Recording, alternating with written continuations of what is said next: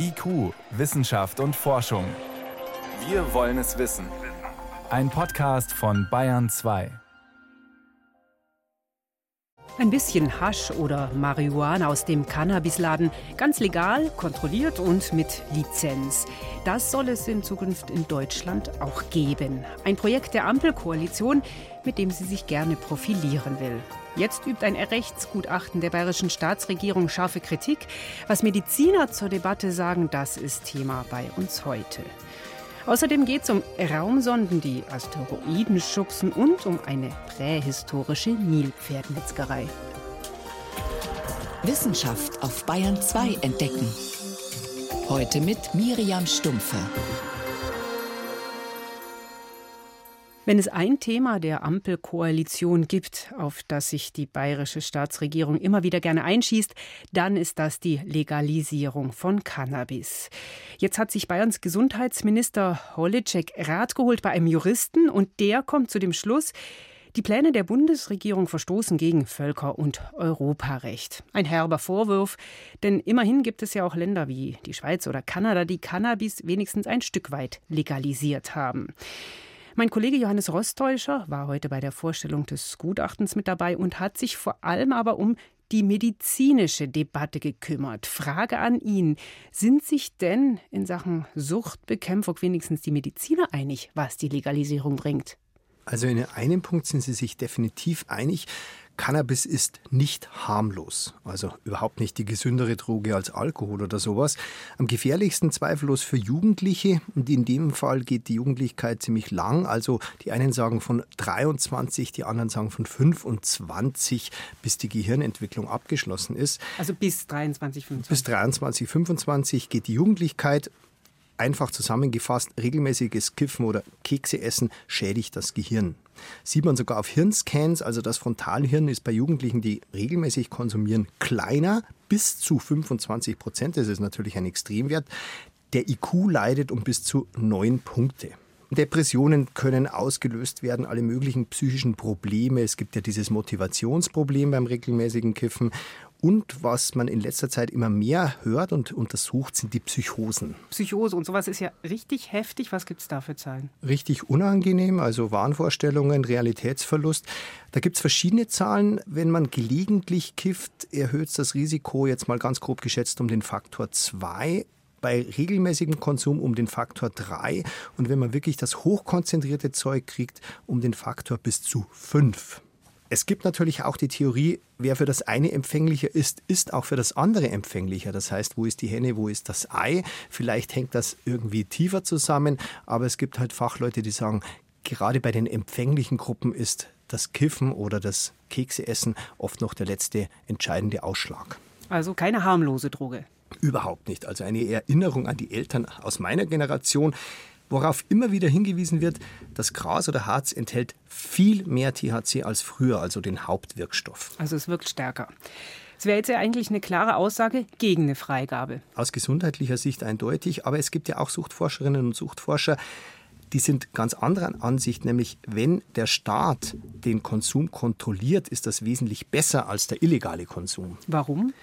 Naja, erstens schon mal der THC-Gehalt, den wir gerade angesprochen haben, der ist dann ganz klar geregelt. Er ist bekannt und er ist begrenzt. Er steht auf der Packung quasi drauf. Zweitens, es ist nur Haschisch oder Marihuana, also nichts beigemischt, weil da gibt es alles Mögliche. Das Schlimmste ist zum Beispiel, wenn die Hanfblätter mit künstlichen Cannabinoiden besprüht werden. Das knallt dann so richtig, sagt der Dealer. Und das stimmt auch. Also da gibt es dann die übelsten Geschichten aus den Notaufnahmen.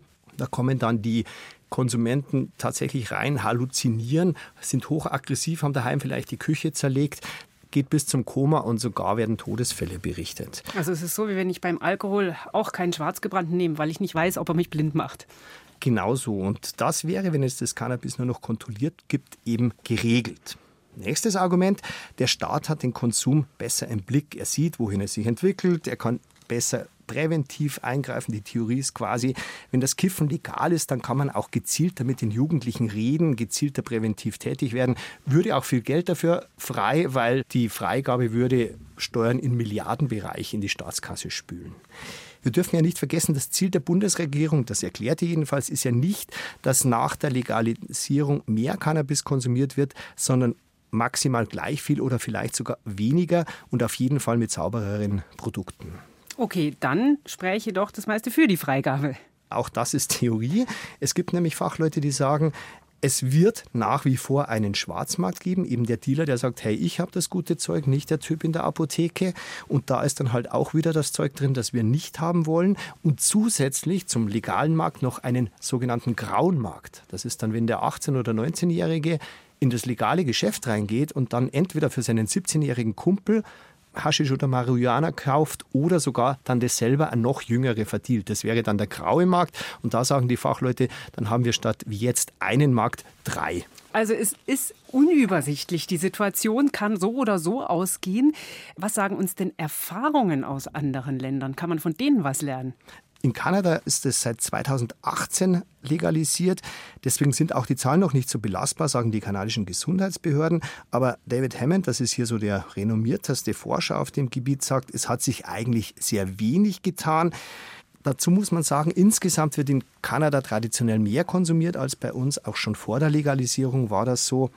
Deswegen schaut Hammond selbst am liebsten auf das Modell Quebec, also die Provinz Quebec.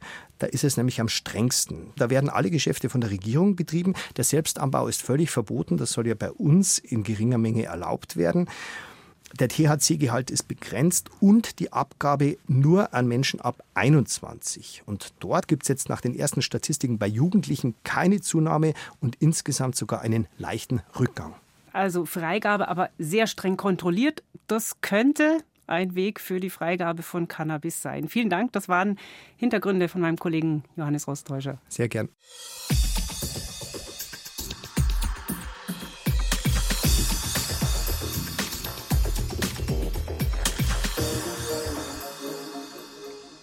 Wenn Paläontologinnen berichten, sie hätten eine prähistorische Nilpferdmetzgerei ausgegraben, dann klingt das ja einigermaßen reißerisch. Man stellt sich da einen quirligen Handelsplatz vor, wo um die besten Stücke der Riesentiere gefeilscht wird.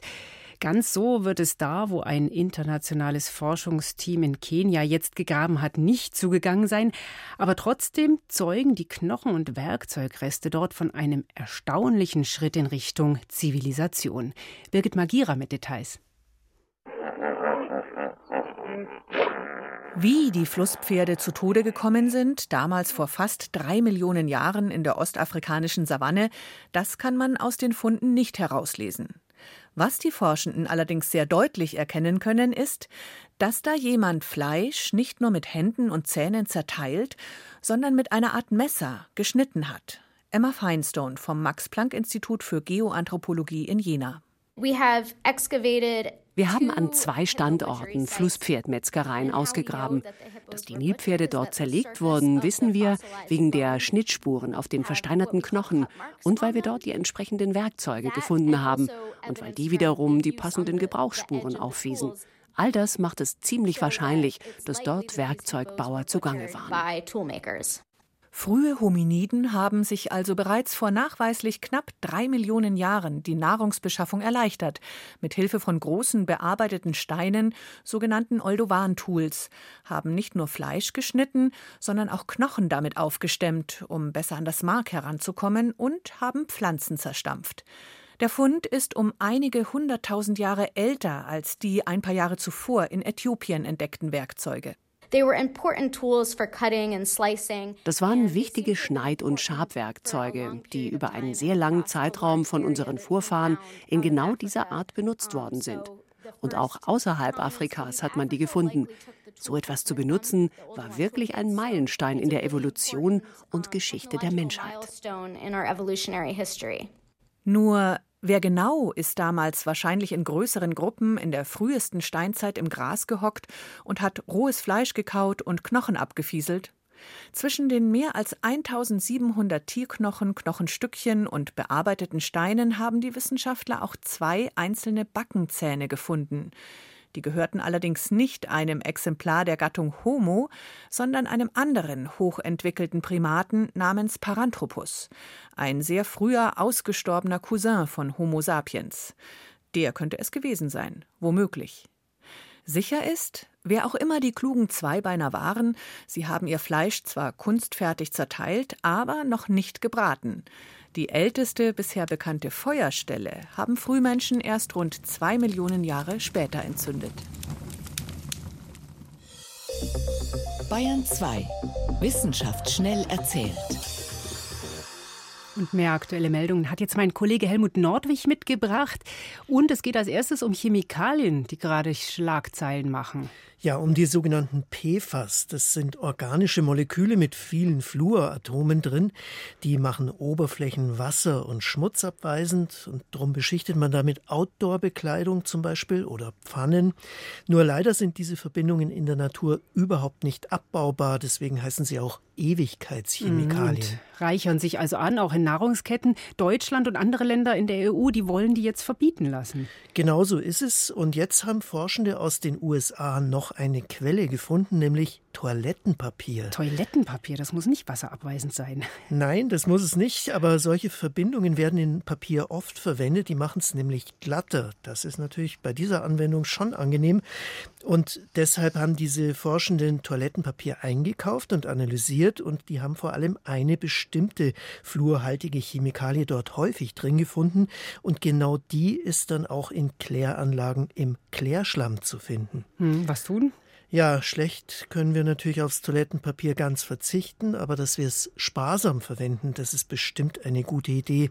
Und auch die Industrie wird sich Alternativen überlegen müssen, denn wenn dieser Vorschlag von Deutschland und anderen Ländern durchgeht, dann wird diese Stoffgruppe verboten. Jetzt noch ein Thema, das mit unserem täglichen Leben zu tun hat. Viele essen ja gerne süß, wollen aber Zucker vermeiden und dann verwenden sie andere Süßungsmittel. Die sind umstritten oft? Ja, die sind vielleicht gar nicht ganz harmlos. Das zeigt eine neue Studie mit einem dieser Ersatzstoffe, der heißt Erythrit. Menschen, die davon viel im Blut haben, die bekommen häufiger nach dieser Studie Herzinfarkte und Schlaganfälle. Mhm. Ist jetzt erstmal nur Statistik und sagt nichts über die Ursache, aber es gibt dann außerdem Laborversuche, die zeigen, dass Erythrit die Blutgerinnung fördert, dass es also leichter Gerinnsel gibt, die eben zum Beispiel solche Herzkranzgefäße dann verstopfen. Sowas möchte natürlich niemand sich einhandeln mit Süßungsmitteln. Nee, und äh, auch wenn diese äh, Studie jetzt nur begrenzt aussagekräftig ist, nämlich nur dann, wenn man sehr viel Erythrit verwendet, ist es noch zu früh zu sagen, Finger weg von dem Zeug, aber es zeigt eben doch, dass solche Zuckerersatzstoffe einfach noch viel genauer erforscht werden müssen. Jetzt zum Schluss noch zu einer besonders schönen Himmelserscheinung, den Polarlichtern. Die konnte man in den letzten Nächten auch in Norddeutschland sehen. Und mhm, das sogar ist, aus Franken gab es einige Fotos. Ja. ja, genau. Und das ist wirklich selten. Normalerweise sieht man die nur hoch im Norden, auf Island, in Skandinavien, Alaska und so. Die Ursache für solche Polarlichter, die ist der Sonnenwind. Das sind elektrische Teilchen, die die Sonne sozusagen rauswirft ständig. Und die richten sich längs des Erdmagnetfelds aus. Und wo dieses Magnetfeld auf die Atmosphäre trifft, trifft, das ist eben an den Polen, da laden diese Teilchen dann Sauerstoff- oder Stickstoffmoleküle auf. Ja, und die, die leuchten dann eine Weile. Fluoreszenz heißt das. Der Sauerstoff leuchtet grün, der Stickstoff rot, manchmal auch blau. Nun ist ja gerade das besonders Schöne an den Polarlichtern, dass die nicht stehen bleiben. Die wabern immer so und das kommt daher, weil dieser Sonnenwind, ist buchstäblich wie ein Wind, der bewegt das Magnetfeld. Aber jetzt ist erstmal vorbei damit, oder? Jetzt ist es vorbei. Es sind zwar noch viele Teilchen aus der Sonne unterwegs, deswegen sieht man es auch noch relativ weit südlich, aber eben nicht mehr in Deutschland. In Winter 24, 25 könnte es aber wieder so weit sein. Das merken wir uns mal vor als Termin, um vielleicht nochmal Polarlichter zu sehen. Vielen Dank, das war Helmut Nordwig mit den Meldungen.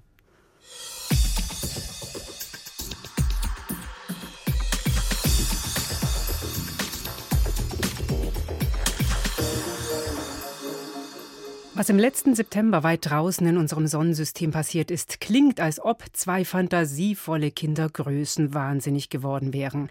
Da hatte die NASA mit einem Raumschiff einen kleinen Asteroiden beschossen.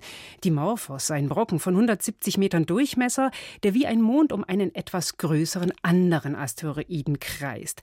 Ein spektakulärer Versuch, der zeigen sollte, ob wir in der Lage sind, mit so einem Beschuss einen Asteroiden von seiner Bahn zu schubsen, falls mal einer auf uns zurast. Und schon die erste schnelle Auswertung von diesem Versuch, die hatte das Projektteam ganz euphorisch gemacht. So gut hat es fun funktioniert. Aber wie genau das Ganze passiert ist, mit welcher Wucht, das haben Wissenschaftler erst in den letzten Monaten ausgewertet und heute veröffentlicht. Mit bei diesen Auswertungen dabei war Robert Luther vom Museum für Naturkunde Berlin. Und ihn konnte ich vor der Sendung fragen, wenn er nochmal zurückdenkt an den Versuch im September, die Mission von langer Hand vorbereitet, viel vorausberechnet, aber das in echt zu verfolgen, kann man da wirklich glauben, dass eine Kiste groß wie ein Getränkeautomat so einen Gesteinsbrocken wegschubsen kann? Das war auf jeden Fall ein sehr spannender Moment, weil ich habe das live mitverfolgt und das war um 1 Uhr nachts, also ich bin auch extra länger wach geblieben. Wir wussten nicht genau, wie, wie der Asteroid äh, auf diesen Einschlag reagiert. Also wir haben schon damit gerechnet, dass wir erfolgreich sind und dass wir eine Ablenkung sehen. Aber das, was wir letztendlich gemessen haben, war durchaus mehr, als was wir anfangs erwartet haben. Gemessen haben Sie eine Verkürzung der Umlaufzeit, richtig? Genau.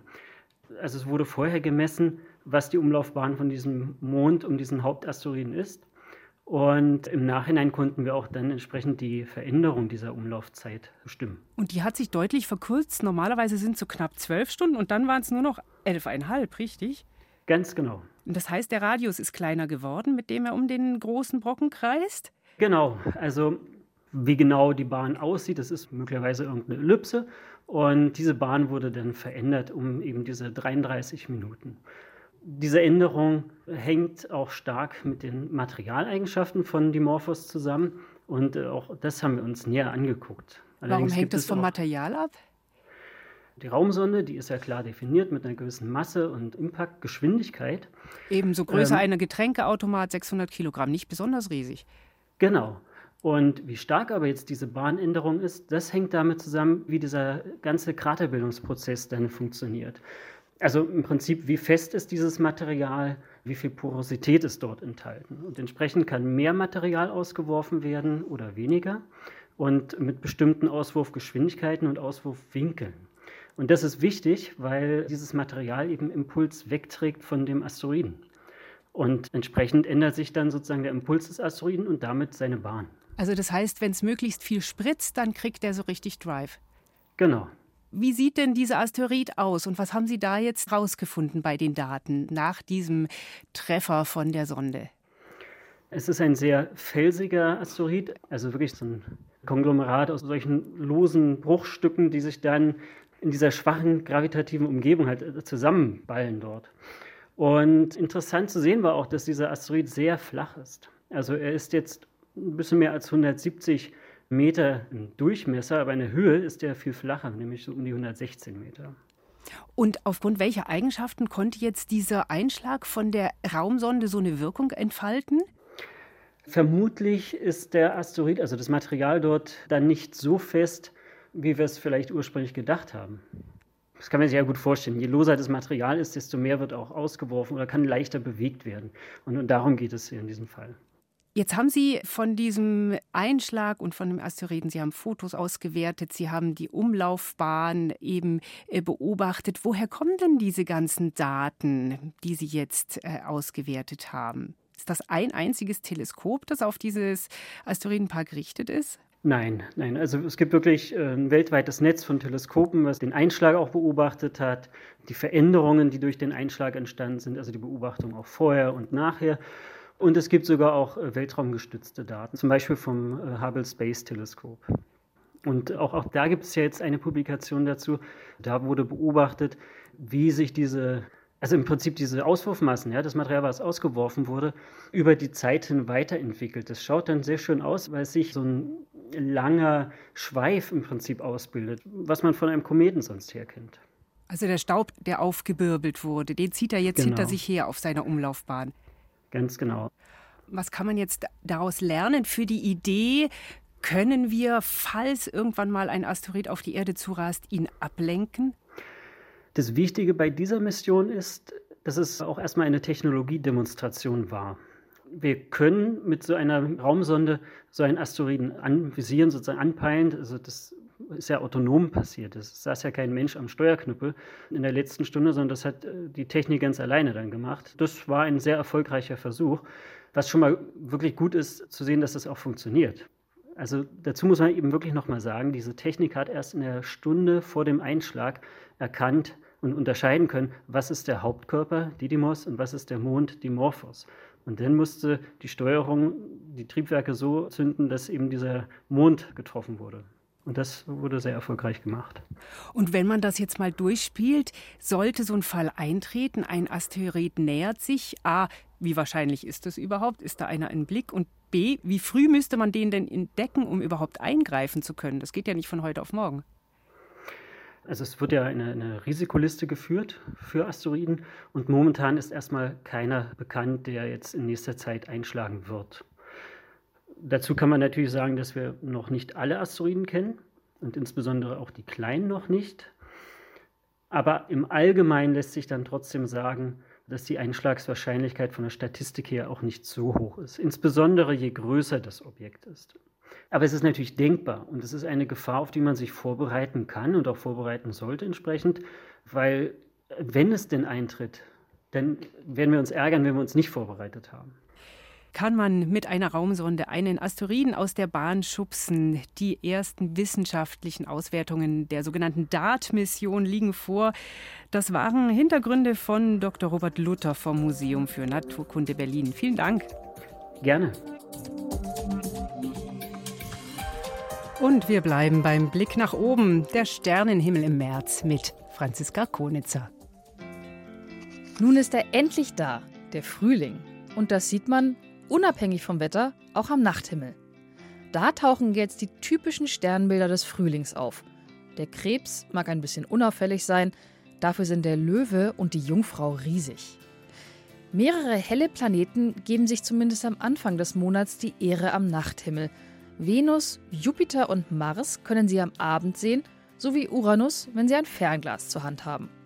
Bis Monatsende bleiben nur noch Venus und Mars übrig, die Venus als sehr helles Licht im Westen, der Mars etwas dezenter im Südwesten. Hoch über allem Kommen und Gehen am Sternenhimmel rollt der große Wagen. Oder besser gesagt, trabt der große Bär. Der große Wagen ist nämlich Teil dieses Sternbildes und das ganze Jahr über zu sehen. Anhand der Deichsel des großen Wagens können Sie überprüfen, ob Sie Adleraugen haben. Da, der dritte Deichselstern vom Wagenkasten aus. Sehen Sie dort einen Stern oder zwei? Offiziell zu Deichsel gehört nur der helle Stern Misa. Doch knapp darüber sitzt der Stern Alkor, Spitzname das Reiterlein. Die scheinbare Nähe ist trügerisch. Misa und Alkor sind nur ein scheinbarer Doppelstern, in Wirklichkeit aber drei Lichtjahre voneinander entfernt. Doch jeder der beiden ist tatsächlich selbst ein Doppelstern oder gar ein Mehrfachsystem aus noch mehr Sternen. Aber das ist selbst mit den besten Adleraugen nicht zu sehen. Und dann war da ja noch was. Der offizielle Startschuss für den Frühling. Während Meteorologinnen und Meteorologen diesen eigentlich etwas voreilig am 1. März feiern, nimmt die Astronomie es genauer. Der astronomische Frühlingsbeginn ist entweder am 20. oder 21. März jeden Jahres. Denn da steht die Sonne im Frühlingspunkt. Das ist ein relativ fixer Punkt am Himmel, der genau am Himmelsäquator liegt. Nur zum Frühlings- und zum Herbstbeginn geht die Sonne wirklich im Osten auf und im Westen wieder unter. Dazwischen vergehen zwölf Stunden, daher der Name Tag und Nacht gleiche. Tag und Nacht sind gleich lang. Und nun ist wirklich endlich Frühling. Ab jetzt werden die Tage länger als die Nächte, weil sich die Nordhalbkugel der Erde immer weiter zur Sonne neigt. Wo Sie wann welche Sterne und Planeten am besten sehen können, zeigen wir Ihnen online im Sternenhimmel bei aadalpha.de. Und für ICO war es das erstmal bei uns. Ich bin Miriam Stumpfe.